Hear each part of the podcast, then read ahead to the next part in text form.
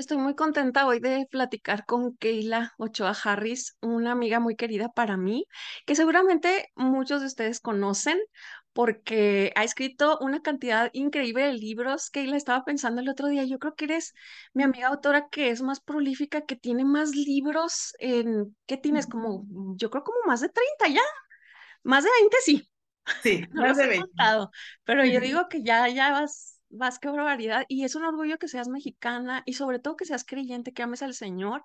No me impresiona, la verdad, tanto eh, la cantidad de libros que has escrito, las barreras nacionales, internacionales que hayan roto, los premios que hayas ganado, pero lo que yo valoro siempre mucho de ti es la humildad que tienes, la sencillez, eh, la transparencia, todo lo como escribes me ha tocado el corazón. Y antes de empezarte a hacer muchas preguntas, porque quiero exprimirte bien, quiero decirle a los que nos escuchan que la manera en que conocí a Keila fue una manera súper random, porque era el mundo de los blogs antes y no toda la gente tenía blogs, no era así como ahora que todo el mundo tiene, ¿no?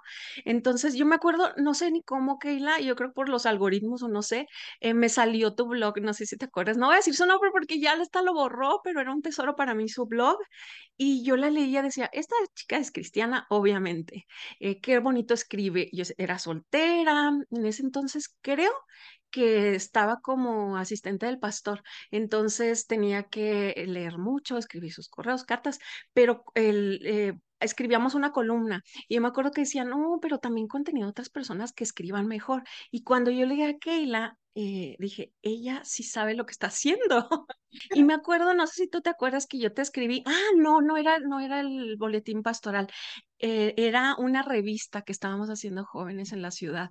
Y yo dije, quiero poner artículos de ella en la revista, ¿y cómo será esto? Y te escribí, pero en ese entonces, Keila, yo no sabía que ella eras una escritora consumada, ni que tenías tantos libros. Y, y yo creo que eso me hubiera detenido, fíjate, hacerlo. Qué bueno que no. Y ya después que empecé a ver, wow, y no sé si te acuerdas que ya eh, cuando tus libros, eh, pues fue una explosión, Keila, yo los veía aquí en cualquier súper, en cualquier librería, y le tomaba foto y te la mandaba y decía, qué emoción, o sea, que una hermana, amiga mexicana escriba de esa manera. Luego tuvimos un hueco enorme de no vernos porque estabas en misiones en un país peligroso, no, creo, no sé si puedo decir su nombre, pero lo impresionante es que eh, no hay barreras para el Internet y aquí estamos. Y eso es lo que me gustaría que nos platicaras de, de cuántas puertas Dios te ha abierto y, si, y las amistades. ¿Tú crees que existen las ami- amistades virtuales que sí sea posible? ¿O, o qué, qué opinas? Quisiera que habláramos de eso, de las, de las puertas que Dios te ha abierto y las amistades que has hecho y cómo Dios ha tocado tu vida a través de ello. Pues yo creo que Dios eh, tiene una manera muy peculiar de actuar. Eh, yo, yo pienso que Él, eh, bueno, lo hemos aprendido, ¿no? Nuestro tiempo es lineal, pero el tiempo de Dios es un todo. Y Él ya sabe quién tiene que ser tu amigo y en qué momento.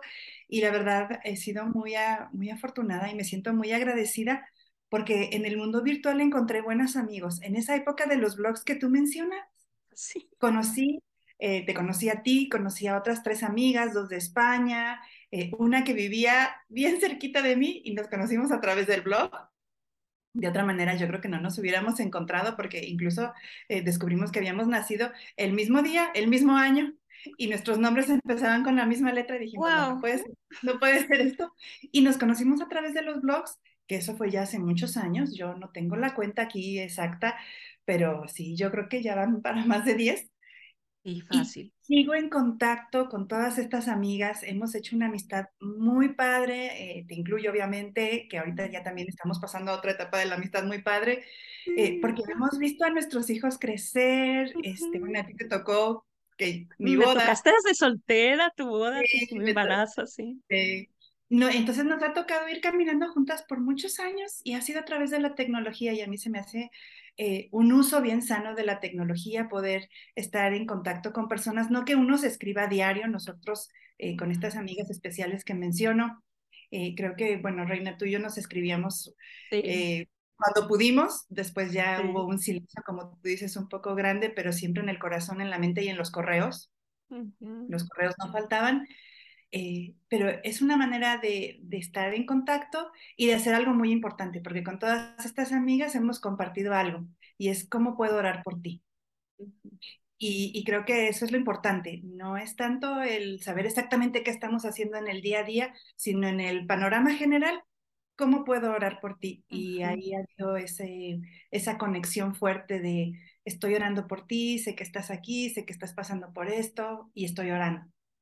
La oración nos une, tienes razón. Y la fe, sobre todo, yo creo es, es el factor en común que tenemos, eh, la fe y, bueno, el amor por los libros, por la lectura, obviamente también. Y, y quizá tú no sé cómo lo sientas, Keila, pero como cuando tú escribes, estás dejando una parte de tu alma, obviamente, en las letras, de lo que el Señor está haciendo en tu vida y todo. Quienes te leemos, te sentimos muy familiar y muy cercana y te conocemos mucho más que los que que tú, los lectores, obviamente, pero ¿cómo, cómo ha sido para ti ese, el exponerte de esa manera a través de, de las letras? Eh, ¿Sientes que aún te falta mucho por abrirte, por compartir o, o que ¿Cómo ves tú esta área de ti en cuanto al abrirte a lo vulnerable? Porque escribes novelas, pero también has escrito libros este, infantiles para adolescentes, tu corazón es para mucho para las chicas también, estudios bíblicos, o sea, no e-, eres multifacética, no nada más con un género te has casado. Y esto te ha permitido, yo creo también que nosotros te conozcamos y te disfrutemos en muchos aspectos. Yo creo que eh, cuando uno escribe, uno decide ser vulnerable, porque si uno escribe es porque quieres que alguien te lea. Si, si no quisieras que alguien te leyera, eh, yo pienso que también podríamos nada más estar en la mente haciendo muchas cosas, pero el ejercicio de escribir no solamente te ayuda muchísimo a aclarar tus ideas, te ayuda a visualizar la vida de otra manera, eh, te ayuda incluso a, a, procesar, a procesar cosas que te han dolido, que te han lastimado. Eh, entonces, sí hay cierta vulnerabilidad cuando escribes, pero yo no estoy pensando en eso cuando estoy escribiendo. Simplemente escribo porque digo, tengo, tengo que decirlo. Muchas veces no sé ni a quién se lo estoy diciendo. No sé ni siquiera si va a ser un libro publicado. Eh, hay también muchas novelas que se han quedado ahí en el tintero, otras se han quedado en el archivo, otras se han quedado en, libretas eh, y, y, a lo mejor nunca van a ver la luz porque a lo mejor no era su propósito. Eh, entonces no pienso mucho en eso, pero ya que el libro sale, sí hay un sentimiento un poco extraño. Cuando un libro se publica, eh, ya no es mi libro. Eh, eso sí me queda bien claro, ya es el libro del lector y el lector a veces le da pues ciertas interpretaciones, le cierto uso. Hay libros que yo pensaba que iban a ser para entretener y han resultado ser muy profundos para muchas personas. No era mi intención y tal vez otros libros que yo eh, por ejemplo, hemos participado también en varios devocionales. Eh, simple, para mí, eh, escribir un devocional es compartir lo que Dios me dio de ese mismo pasaje y es simplemente compartir. Y pues a algunas personas les ha sido útil y la verdad me siento agradecida por eso. Y espero también ser alguien abierto y transparente porque siento que es como también me gusta ser con las amistades cara a cara. ¿no? O sea, esta soy yo, este, con mis aciertos, mis debilidades, mis fortalezas, pero pues con mucho cariño escribo y también con mucho cariño hablo, ¿no? Este, porque pues siento que estamos todos en el mismo barco.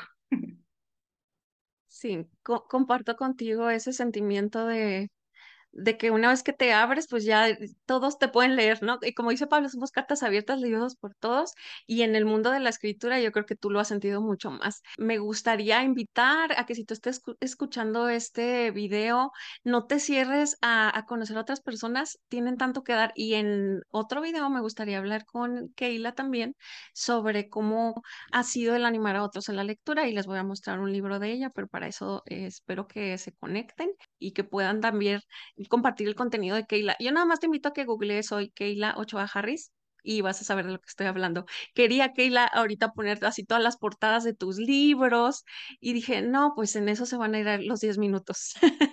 así que mejor en, en los próximos videos les voy a hablar de varios y espero que los busquen, que los compren, que los compartan. Es un orgullo que haya mujeres creyentes mexicanas que escriban y Keila yo creo que ha sido fiel y eso el Señor lo ha visto y eso me encanta de ti, que desde hace muchos años estás trabajando, estás dando fielmente y como dijiste, me encantó eso y cierro con eso, sea publicado o no. Se está siendo fiel y dando lo mejor y, y solamente Dios sabe hasta dónde van a llegar tus letras y cuándo también. Entonces, espero que podamos platicar de otro tema. Hasta la próxima. Gracias por este momento. Bye.